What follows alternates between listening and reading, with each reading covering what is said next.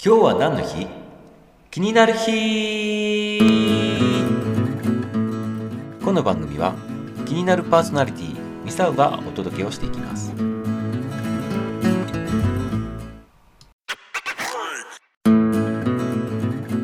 はいいかがでしたでしょうか？昔の今日を振り返りながら今日も張り切っていきましょう。そしてこの番組がためになった面白かったもっと聞きたいなと思われましたら是非いいねとフォローをお願いします。明日も楽しみにしていてくださいね。それではまた。バイバイ。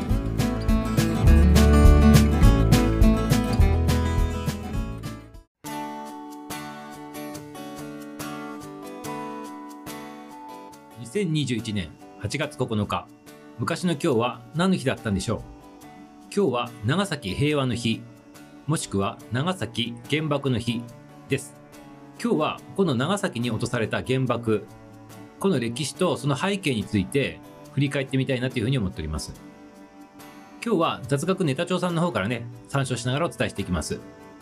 まずこの長崎原爆っていうのが1945年昭和20年8月9日午前11時2分のことでございますね。この3日前にあの広島の原爆が、まあ、投下されてるわけで世界で2番目の原爆の被害に遭ったということになっております。この日アメリカ軍の B29 が原子爆弾これ名前がファットマンっていう名前がついてたそうなんですけどこれを投下してね長崎市松山町の500メートル上空で、ね、爆発したということになります。当時の長崎市の人口が約24万人だったそうでそのうちの約7万4千人の市民が、まあ、死亡したと言われております。なので3分の1弱がね一瞬にして亡くなったと。そして建物が約36%以上が全焼または半壊としたということになっておりますね。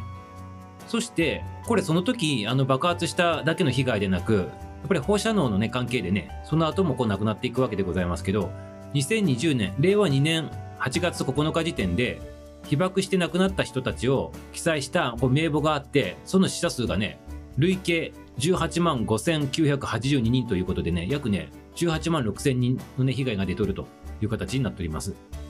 そしてこの長崎平和の日っていうのが、原爆投下から50年を迎えた1995年ですね、平成7年に長崎市でこの8月9日を長崎平和の日っていう風にね設定したっていうね情報もあるんですけど一般的にまあ、この日は長崎原爆の日というふうにね呼ばれることが多いそうでございますね。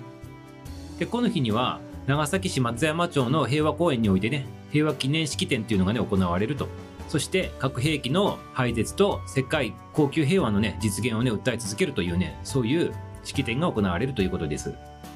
そしてちょうど原爆が投下された午前11時2分に長崎の鐘やサイレンとかが鳴ってね1分間の黙祷が捧げられるということなわけですその後長崎市長による平和宣言と平和への誓いっていうのが行われるっていうのがね通例であるということなわけですね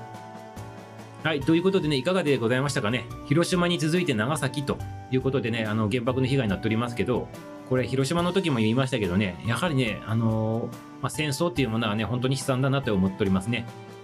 まあ、向こうは向こうの言い分でね、原爆をね、投下したということでございますね。で、結局戦争に関しては、自分たちの正義を貫くためね、こうやってるものでもあるので、向こうは向こうの言い分、こっちはこっちの言い分があるんでございますけど、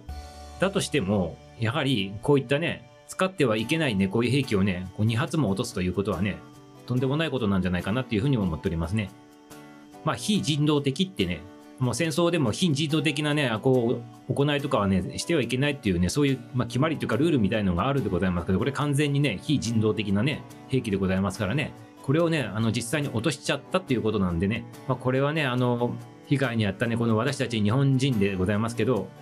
語り継いでね、あの、ずっとずっとね、歴史をね、まあ、広島も長崎も、まあ、戦争自体もそうでございますけどね、語り継いでいくっていうことも大事なんじゃないかなっていうふうに思っております。ということで、広島に続いて長崎、そして終戦の、ね、日も近いでございます。改めてね、この戦争についてのね、恐ろしさ、教訓、戦争についてね、その歴史をね、あの、もう一度ね、振り返ってみたいなっていうふうに思っております。今日は長崎平和の日でございました。